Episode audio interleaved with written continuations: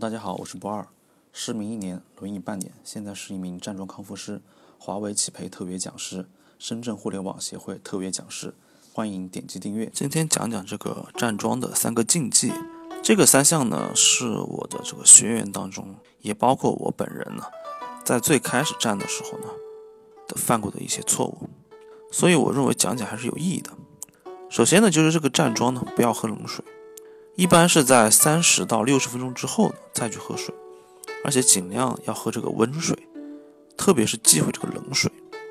站完桩之后呢，口渴，特别想喝水，这样的情况还是比较多见的。如果你觉得特别想喝水，那么我的建议呢，就是你在站桩前可以适量的多喝一点，这样的你站桩之后呢，就会缓解很多。为什么不能喝冷水呢？中医认为这个水属阴。站桩后啊，马上喝水呢，特别容易受凉受湿，造成这个湿寒入体。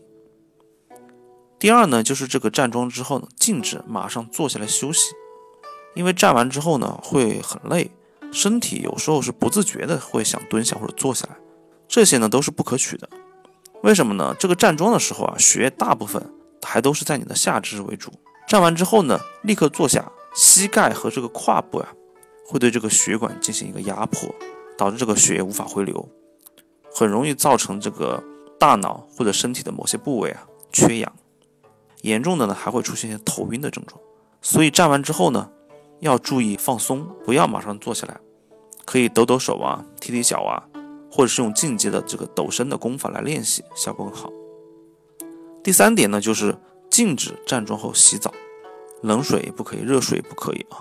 我们有些学员呢，就是甚至一些老学员啊，特别爱洗澡。早上站完之后，或者是晚上站完之后洗个澡啊，觉得特别舒服，而且还会说我洗的是热水，对吧？不洗冷水，所以没有事。首先呢，中医认为啊，早上洗澡是伤元气的。另外呢，站完之后马上洗澡，特别是在比较大运动量的时候，你的毛孔呢是完全张开的，这个时候特别容易受湿。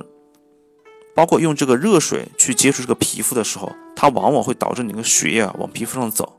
这个时候，你身体里的这个血液啊会重新分配，严重的呢可能会引起心脏或者大脑某些器官的这个供血不足，轻的呢会头晕。所以呢，站桩之后、运动之后，站桩也是一种运动嘛，特别是大运动量之后，我们都是禁止洗澡的。加我的微信 x 六七三六五，可以免费领取站。